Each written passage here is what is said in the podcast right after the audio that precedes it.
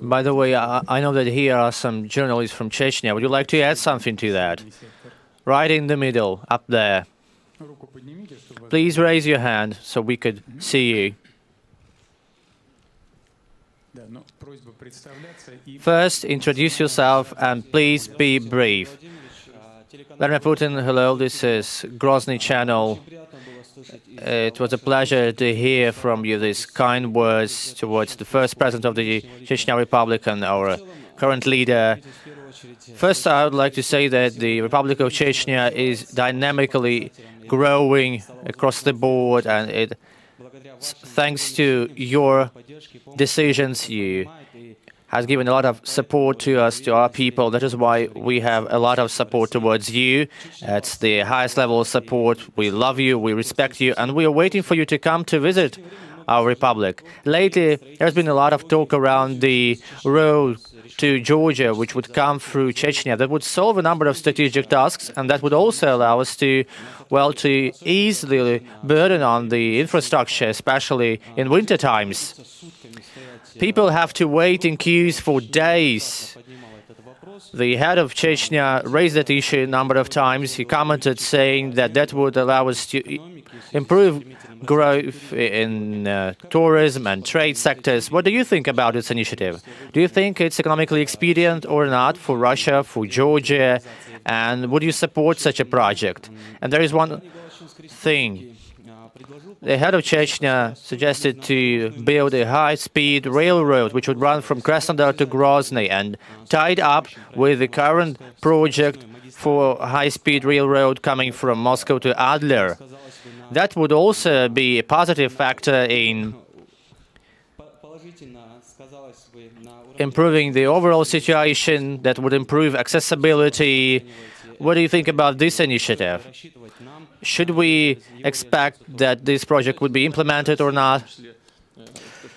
Let's look at the south of Russia, including the Chechen Republic. Uh, there are several projects in the pipeline.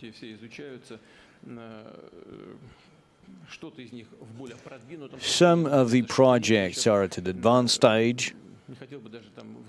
I don't want to go into detail, but I'm aware of the plans. Just recently, we had a meeting uh, with the government. We looked at several options of how to connect the Chechen Republic with the Krasnodar region, with the Black Sea coast. Let's just wait and uh, see. Uh, time is needed. Uh, it does make sense, I agree.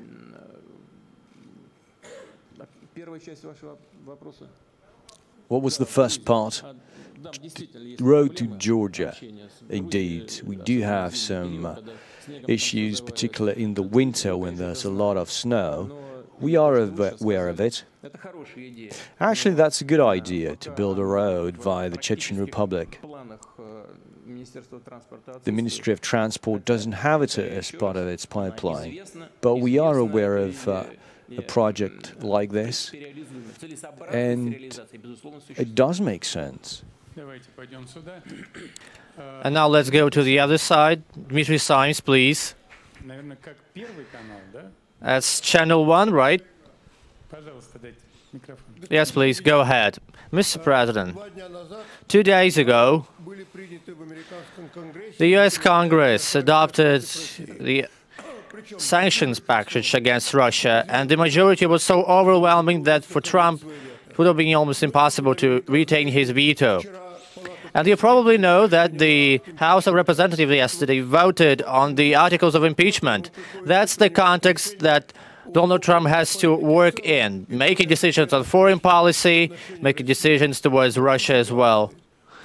So, in this situation, what opportunities are there for Russia and for you to keep the dialogue, maybe improve the dialogue with the United States until the end of his tenure?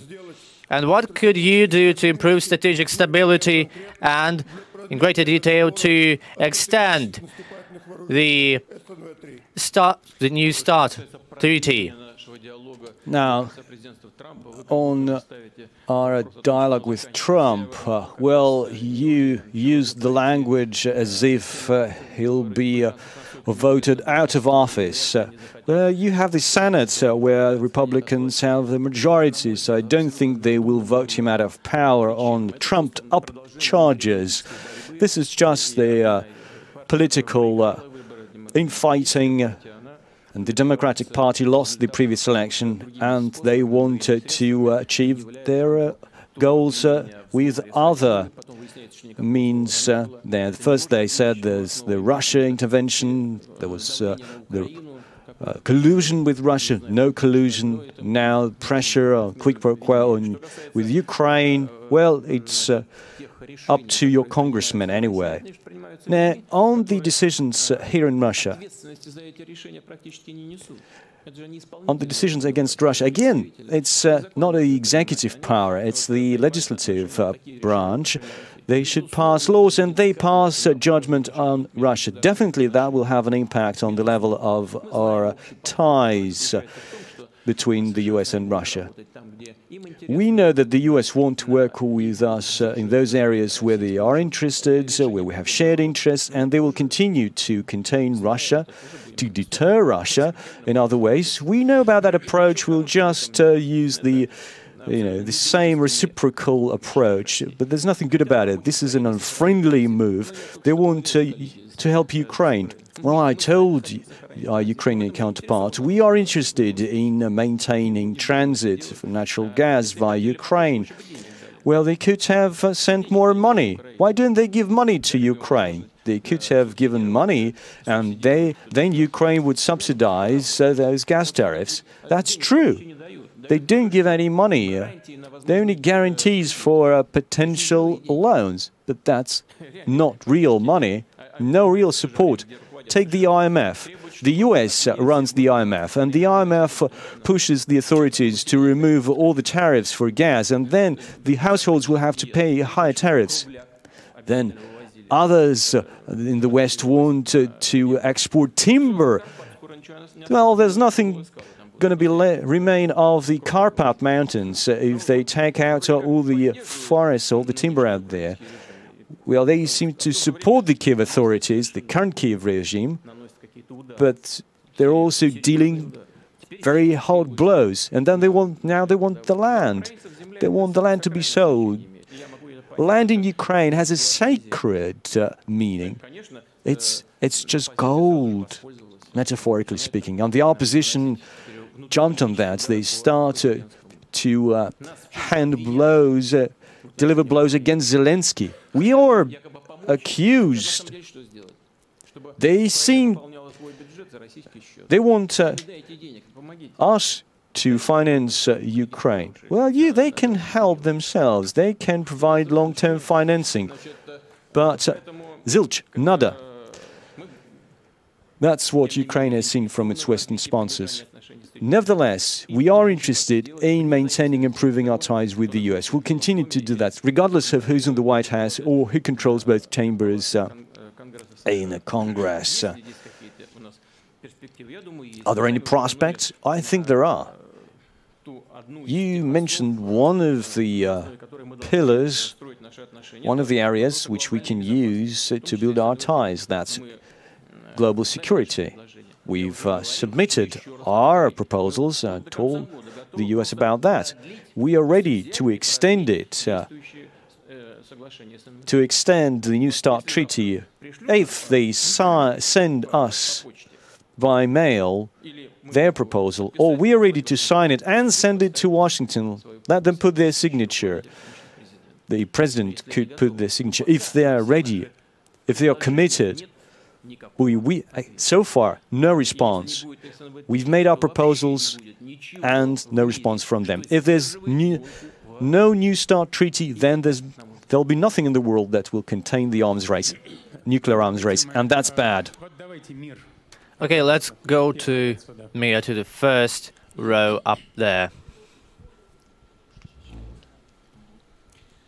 Thank you so much, Mr. Peskov. Vladimir Putin, hello. This is uh, Mir channel.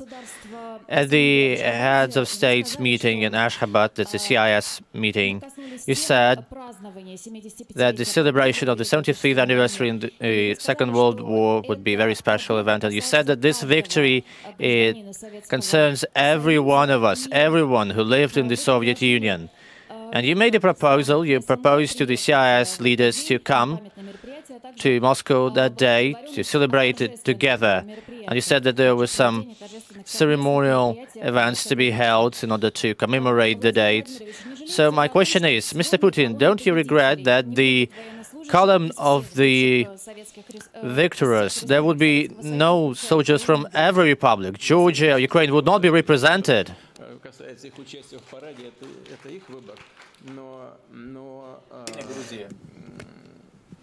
Well, uh,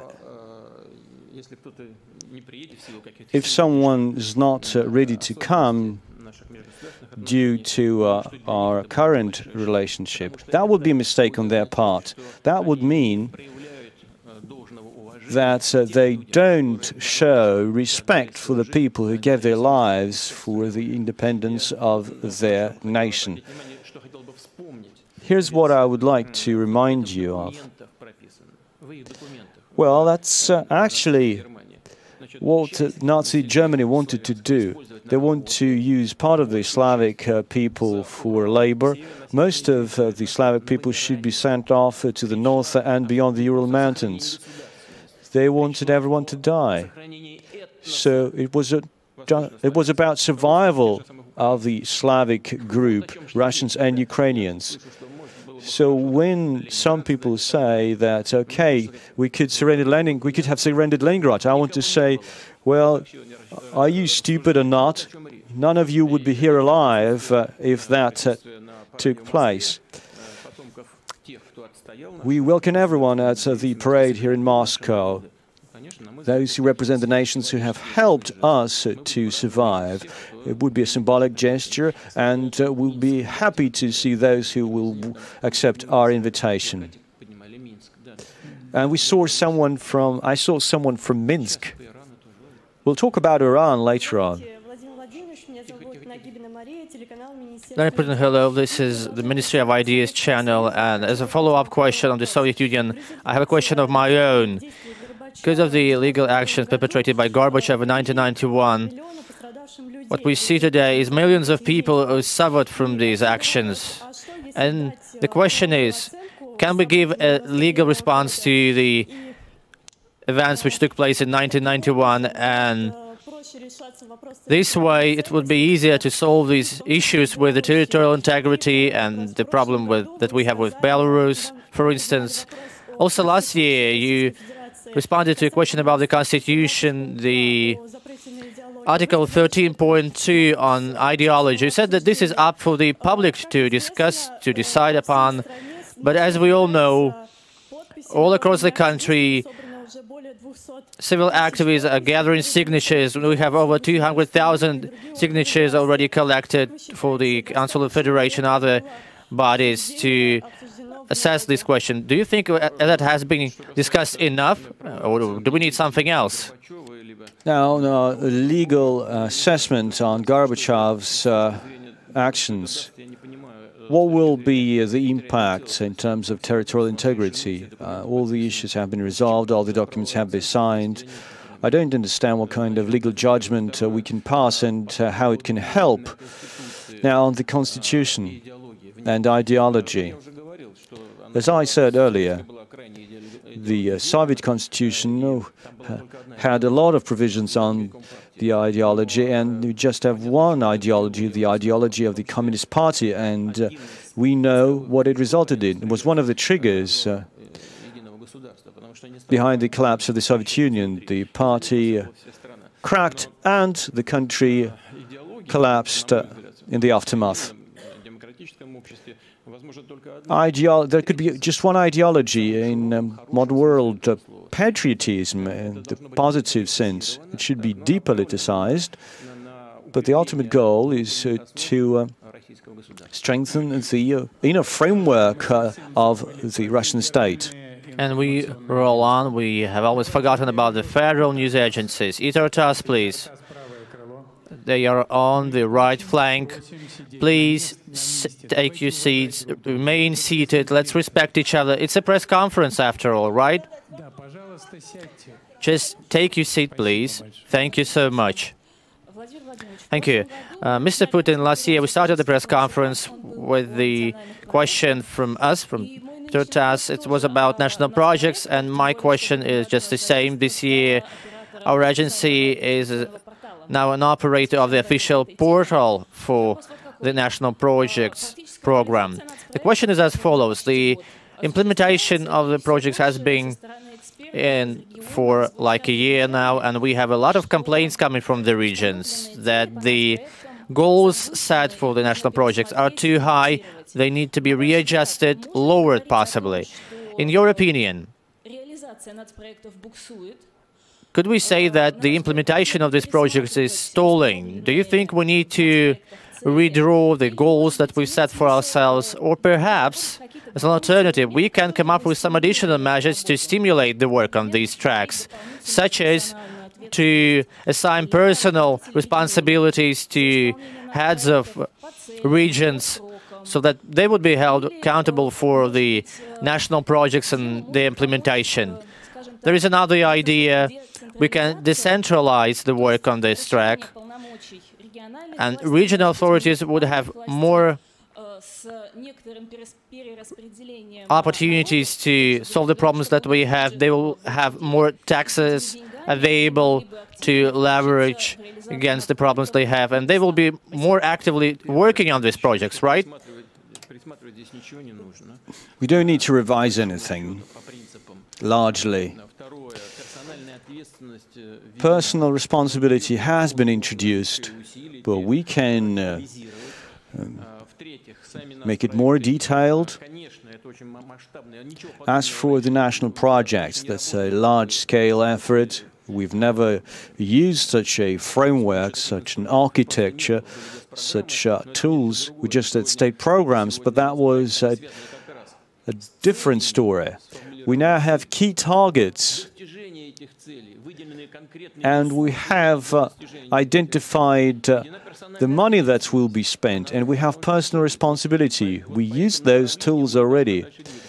That's how we need to move forward. Well, whether it's been stalled or not, well, we definitely need to pass uh, some uh, legislation. We needed uh, to set up the right legal framework. And I had some alarming uh, uh, uh, alarms about it. I had I was apprehensive. There were 38 targets, and we believe that 26 of them have been uh, reached.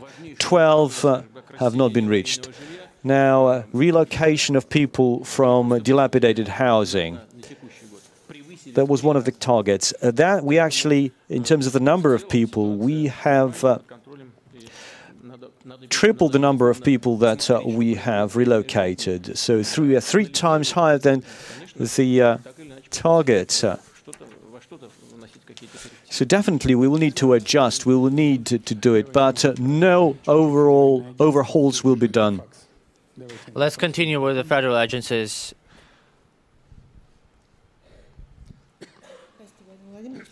Vladimir Putin, hello. Interfax agency this year was full of high profile cases, uh, criminal cases. Some of those cases were discussed during the Human Rights Council. At that meeting, you did not comment on the Golunov case. You said that this whole situation is beyond any legal means. It's unlawfulness. All the materials are top secret, and the investigation has been carried out against some unknown persons. In my opinion, this case reflects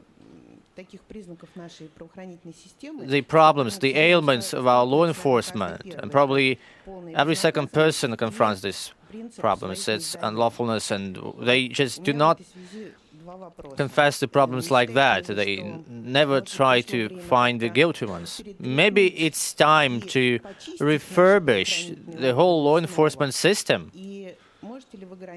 to purify it in a way. And also, could you tell me whether or not the Golunov case will be seeing its end, or it will be just put on brakes and nothing will come out of it? Well, uh, earlier I said that I studied in the intelligence, and there were some old timers uh, when I just joined the service, and some of them left uh, for their uh, rooms when one old man entered the office. Uh, he used to work back in the 1936 and 1937. That's when they had the cleansing or shake-up uh, in the uh, intelligence. So that person came to work in the morning and you were unaware, and then a criminal investigation started against that person. And in the evening, a body, a body that was shot dead, was uh, handed over to the family. So that old man, uh, that actually, that was the person who pulled the trigger. So we had that. Uh, we had those cleanups, we had those shake-ups uh, in our history, so we don't need any of that uh, today. We definitely need to improve the uh, operations of uh, the law enforcement. We need public oversight. And you also have uh, internal oversight departments as part of that law enforcement agencies, uh, and they've been operating quite efficiently. There might be cases when there are cover ups, when there's immediate bosses who want to cover up uh, the crimes of their subordinates, but internal investigations departments have been working very efficiently. And there have been a lot of cases that are opened against law enforcement officers, and those uh, have been initiated by internal investigation, investigative groups. As for the Golunov case, what actually happened? A decision was made to classify those uh, documents and the evidence because, uh, you know, some investigation has to be done, and that information is usually considered classified, but it doesn't mean that uh, investigation and proceedings should not go as uh, usual. Five people were put on hold. Uh, actually, they were dismissed from the Interior Ministry, and criminal investigation has been launched against all of them, five cases. And it's the investigative committee that's running the proceedings, uh, not the Interior Ministry. RIA Novosti now.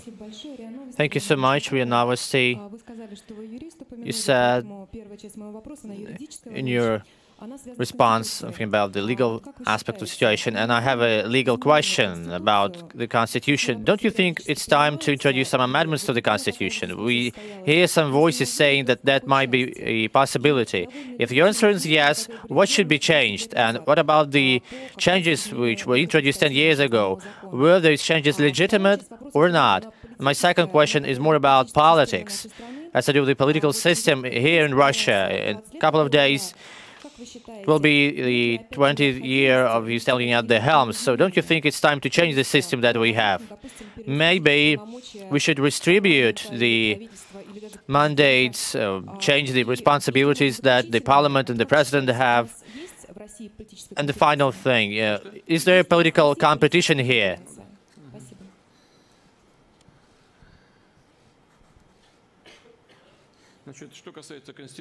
Now, on the Constitution, well, definitely it's not cast in stone and uh, it needs to be up to date.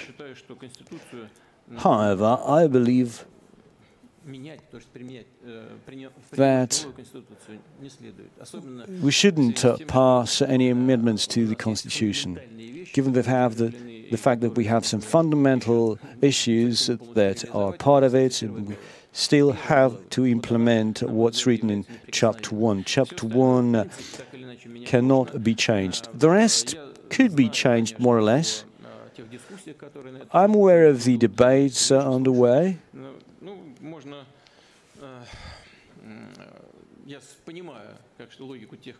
I can relate to the rationale of those who make suggestions. They say that the parliament could have uh, their rights expanded, and the mandate of the president, the pr mandate of the government could be changed.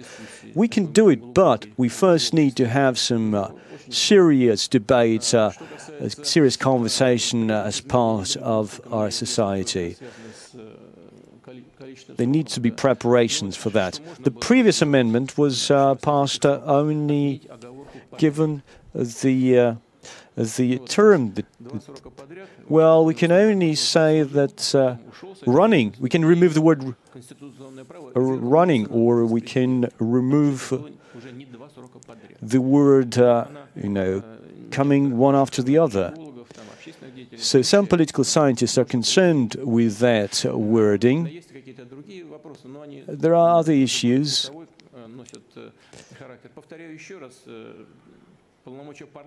So, in terms of the parliament, yes, I understand that there are political parties uh, who want a bigger say.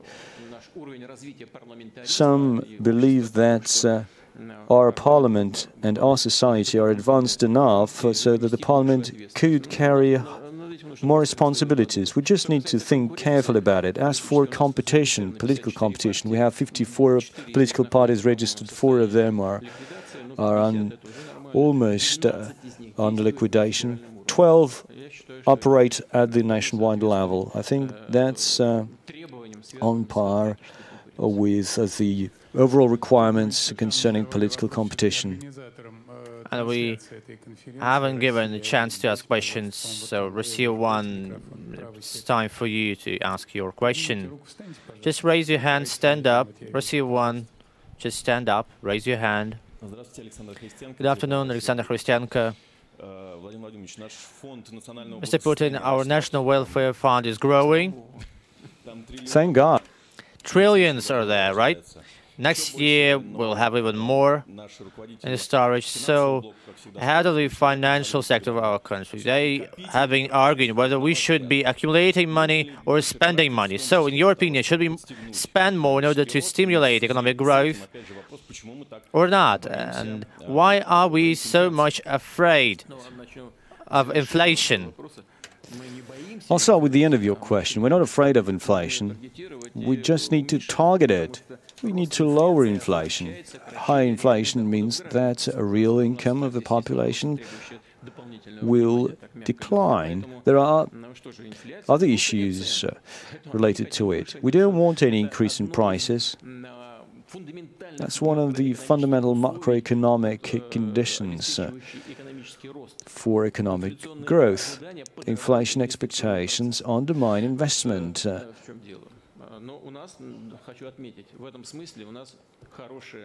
Uh, we have uh, very good indicators. Uh, Russia is one of the leaders among emerging uh, economies in terms of the financial and fiscal sector.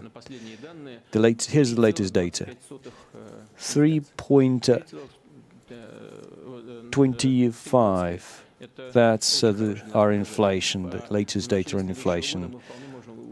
And next year we might see inflation as low as 3%. As for our reserve funds, the National Wealth Fund, indeed, it's been up almost two times. Over this year, it has almost doubled its figures. Whether to spend or not to spend, that's a dilemma. 20% of the fund, National Wealth Fund, are part of the economy. They have been that money has been invested into the economy, including through the VEB bank, and 8% of uh, that money has been spent for direct major infrastructure projects, like the Central Circle Road around Moscow. That's been funded from the National Wealth Fund. Rolling stock has been purchased for Russian railways. That's good for uh, transport. It's good to uh, keep up the number of jobs. And we also have invested into the uh, uh, extension and upgrade of the Baikal-Amur main line and the Trans-Siberian Railway.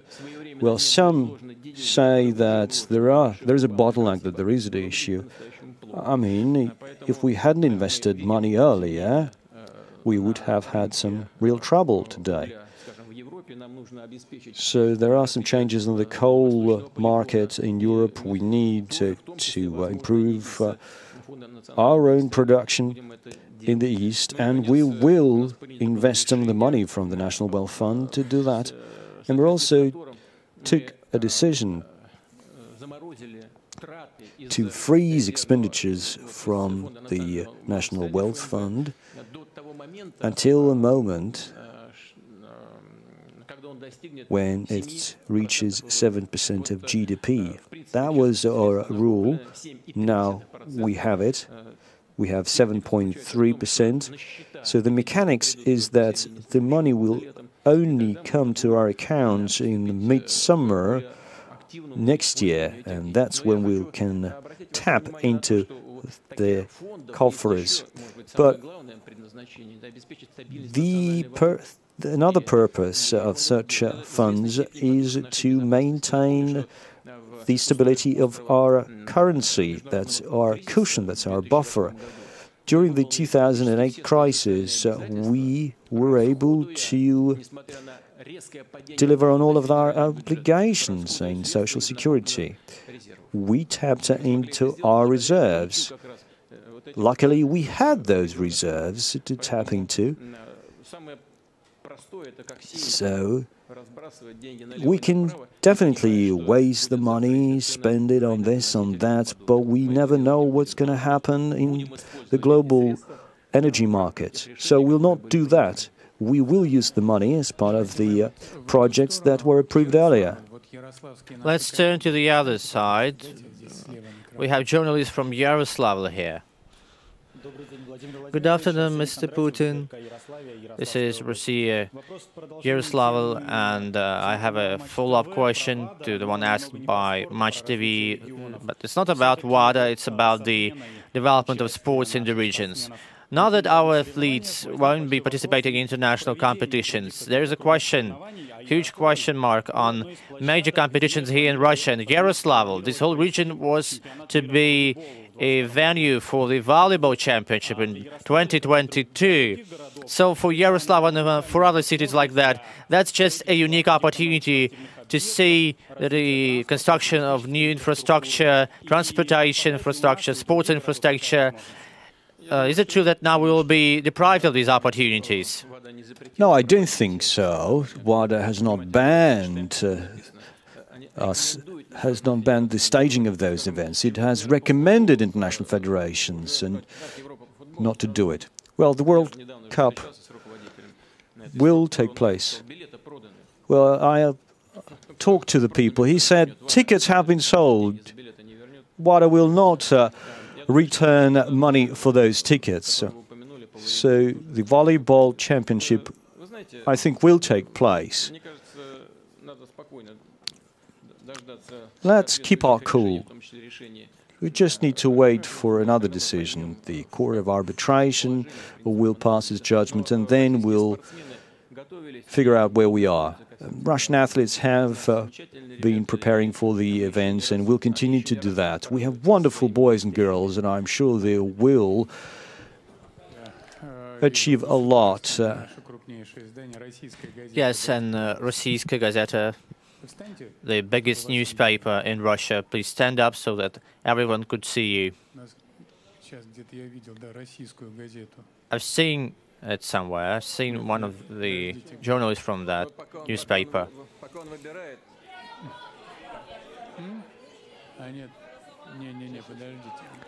Just wait a moment. Right here, right. Well, while he's looking, CCTV, please.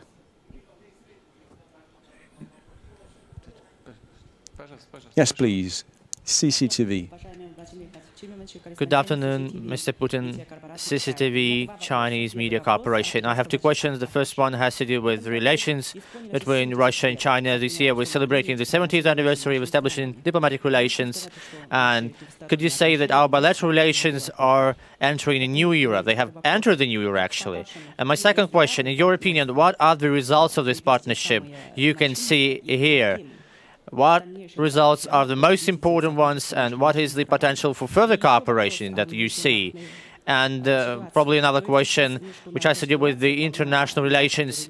It's a lot of uncertainty across the world. It's a lot of instability. It's clear that some countries conduct policies which uh, aimed at reinstating unipolarity and uh, Russia and China, they are for the multipolar world, right? In your opinion, what measures, what steps could possibly be taken by Russia and China in order to uphold the principles of the multipolar world and free trade?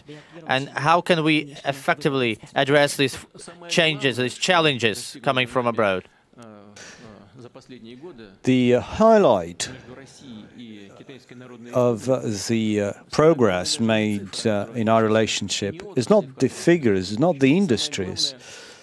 The key one is the unprecedented level of trust that we have achieved. And it has helped us to improve the situation in the economy. So our trade turnover is more than 100 billion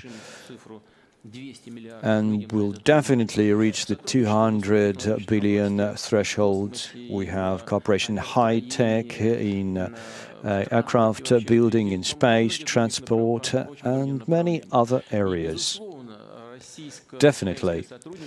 The Russian Chinese cooperation is a major factor of uh, global stability, including in promoting international law, in uh, shaping a multipolar world. Actually, we have it. We no longer have a unipolar world.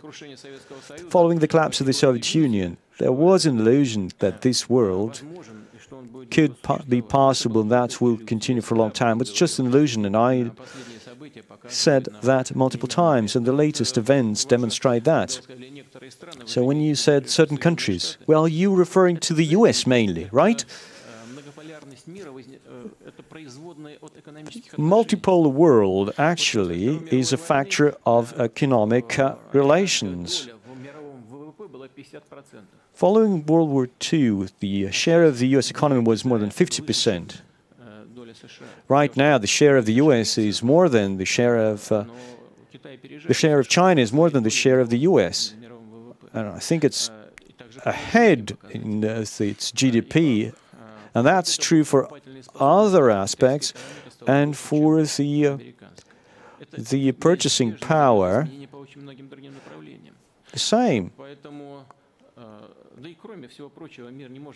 The purchasing power parity. And again, the world can't be uh, rely can't rely on just one powerhouse, on one center that runs the entire world. And again, a lot of credit goes to our cooperation with China. We'll continue to build on our strategic uh, relationship, and that will benefit the interest of the Russian people and the interest of the Chinese people. Российская газета, newspaper.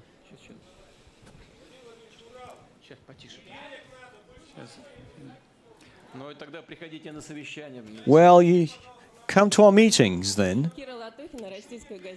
Kirill Atukhina, Российская газета newspaper. Colleagues, let's respect each other again.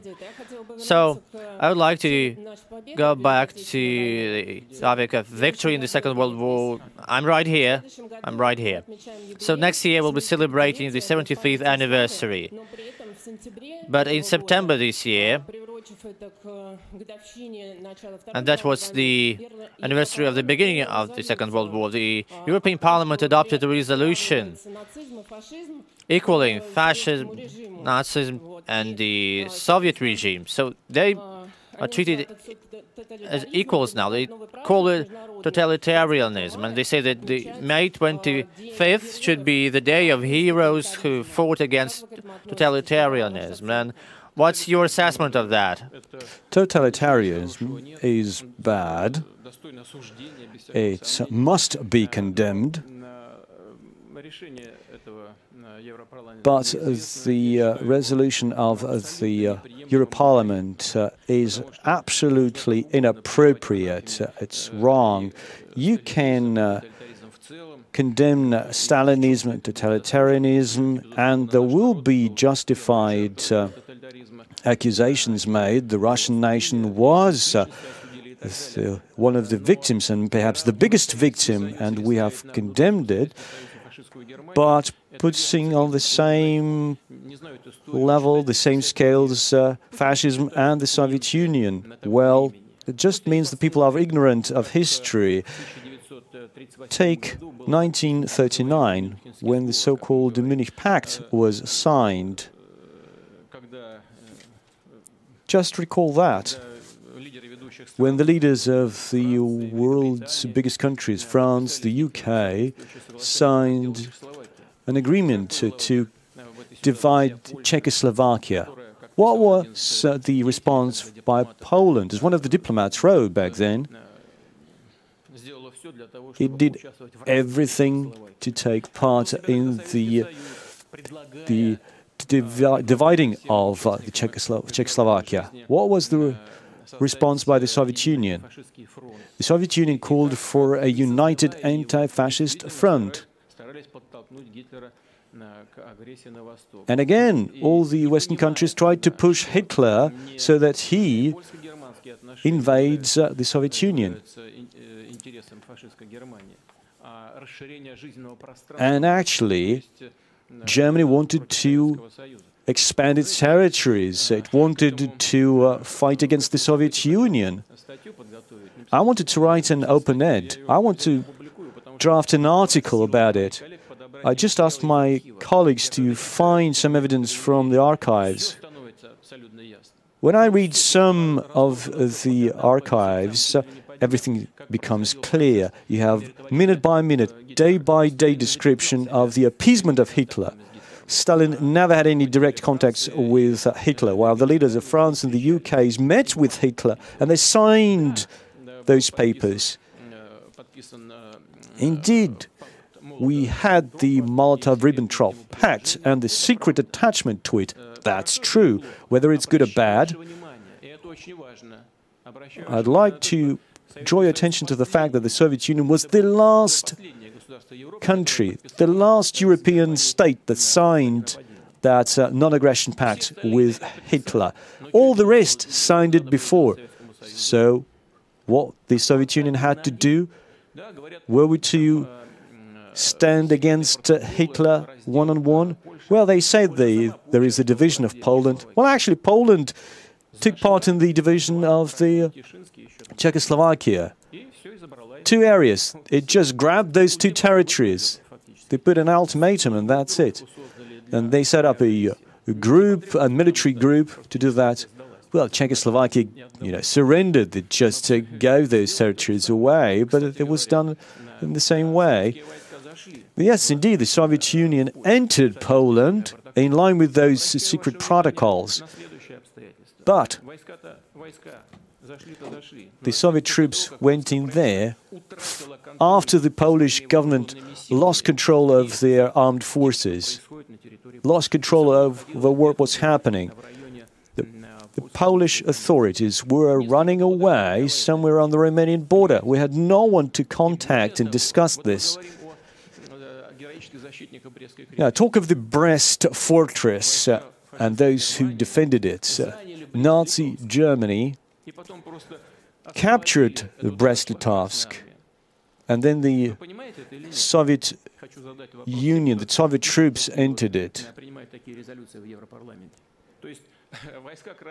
So the Soviet Union didn't capture that territory of Poland, the Brest-Litovsk. The German troops went there, and then it was liberated by the Soviet troops. Tomorrow, we have a meeting, uh, we'll have a uh, CIS summit, and I want to show them some of the archives, some of the evidence. Now, if you're interested, you're welcome to attend the summit. Well, no, I saw someone up there, right at the back, from the city of Irkutsk. Екатерина Мачевряне, телеканал «Красная линия». Екатерина Владимир Мачевряне, Владимирович, it's вопрос Rich мне про Channel. Представляйтесь, пожалуйста. Please introduce yourself first. Екатерina Machevriani, this is the Red Line channel. And right here, А, Чуть левее. вот, да. to your left. Mr. Putin, my question is not about Irkutsk, it's about the former governor, Sergei Levchenko. He stepped down recently, you approved that decision. Our correspondents are all across the region, and since August they've been seeing quite a different picture to the one which has been portrayed by the federal media. The figures which stand for his work are different. This is the only governor who increased the budget of his region by two times. That's the one and only governor who made it. He also accelerated the construction rates. The economic growth of the region is 6%, which is way ahead of many of its competitors. And the flood, the problem, even your representative, uh, Mr. Minyaev, highly praise his work, and many people now have either, well, apartments, flats, or they have certificates. Only four- 40 people are now without any housing, but they have certificates on their hands. The question is, why did you decide to accept his resignation? Uh, Is it only about him, or some other problems are there? Are you making a hint? Is it because he is from the Communist Party? No, it has nothing to do with his party affiliation. We had communist representatives uh, in other regions, uh, in, and there are representatives of other parties uh, like uh, the Liberal Democrats. I don't care about it. Efficiency is the only uh, thing that is important. I have other figures too, and they are quite illustrative. And they mean that there are ma- many issues uh, in Irkutsk. I wouldn't say that uh, he wasn't uh, performing well, but the situation is too complicated to work in a slow manner. An election was uh, is soon. Now, you say that almost all people have housing. Well, not all, first of all, and the winter is already in. And people told me when I was there, one of the ideas was send us other leaders, and I decided not to act uh, straight away. I wanted to look at the developments. There are a lot of issues. I don't want to throw stones at the person who's left. Initially, he did a lot of positive things. He really worked hard. But you need a specialist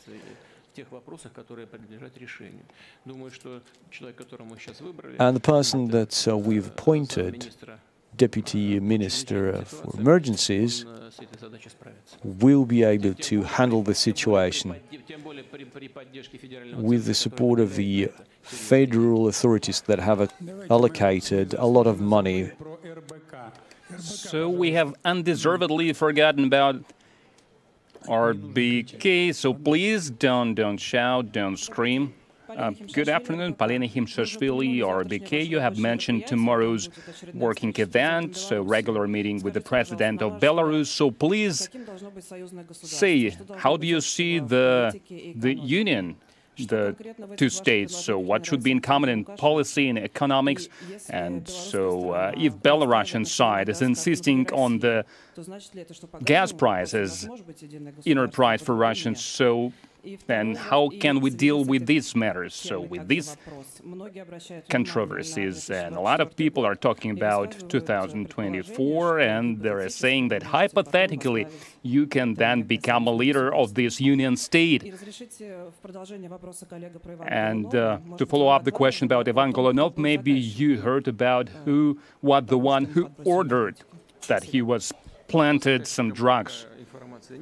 Well, I don't have any info on the masterminds.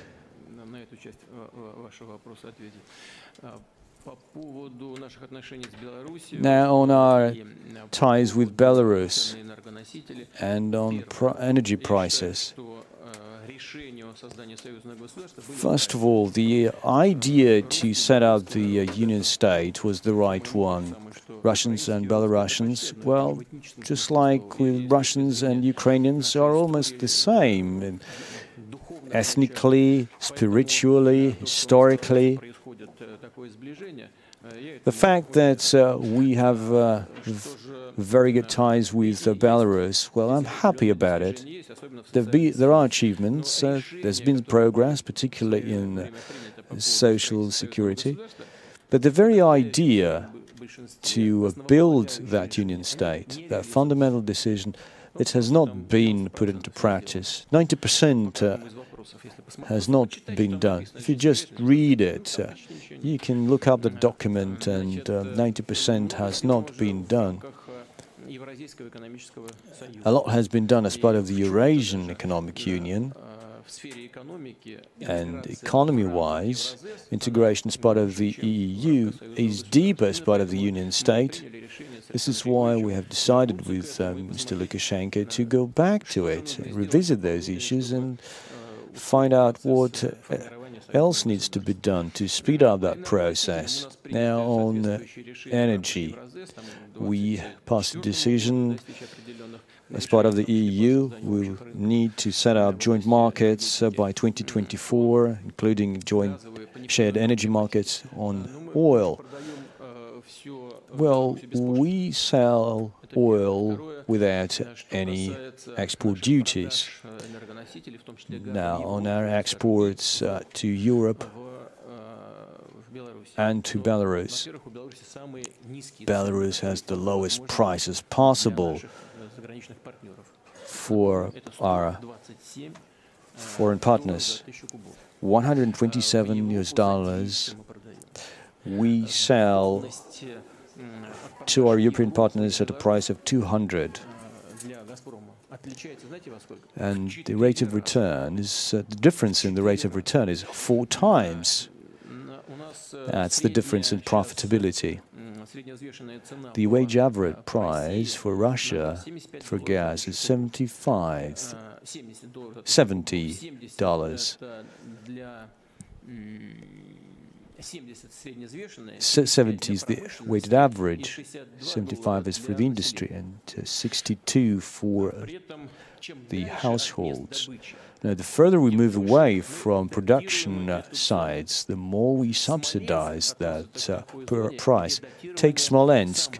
The subsidies are the highest there. Smolensk consumes about 2 billion,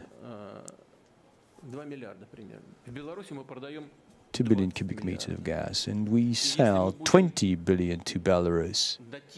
And if we subsidize the entire Belarusian economy, it would mean that Russia subsidizes in its entirety such primary energy source for the entire country. Well, that would uh, really look weird. Russia would have to subsidize another country, just like the most subsidized region in Russia, the Smolensk region. That would really look strange. Can we do it? Is it possible? Yes. But what do we need to do that? We need some general rules as a law, as a law in taxation, in subsidies, in support measures from the budgets of different uh, levels. We also need some shared supranational bodies, uh, oversight and supervisory bodies, anti-monopoly body, just one body maybe for the two countries, and that's uh, a lot of work. You can do it, provided that you have the political will and you have the desire on both sides. We do have that uh, desire. We've been discussing it with our Belarusian partners. We've been uh, moving along. But what will the ultimate uh, result will be so far, we don't know. Should we run ahead of time and subsidize uh, for Belarus what we're not ready to do today. We can't do it because uh, it's too early. Some of the issues have not been resolved yet. It Would be a mistake on our part. And we also sell oil without any export duties. And that's uh, where our budget is losing out. We are reconfiguring our uh, taxation here we've been increasing the tax for the uh, extraction of natural resources, and we are decreasing the duties. So, as part of these measures, Belarus, uh, the premium that Belarus uh, was getting due to the to the uh, due to zero duties is shrinking, but that's our internal policy. There are several factors. The Ministry of Energy, the Finance Ministry believe that uh, these are the better tools.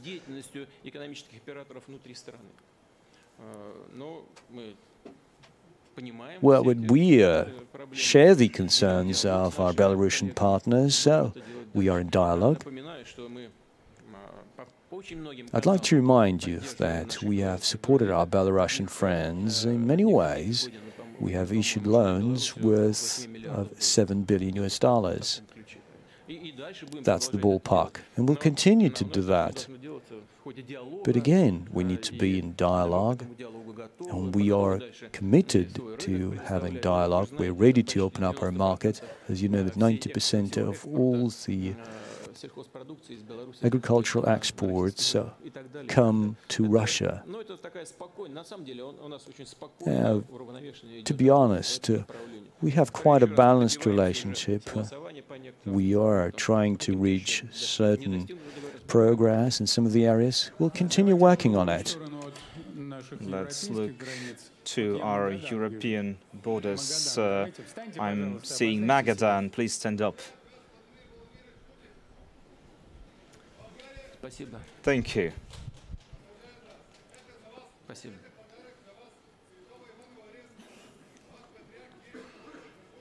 Спасибо большое. Thank you.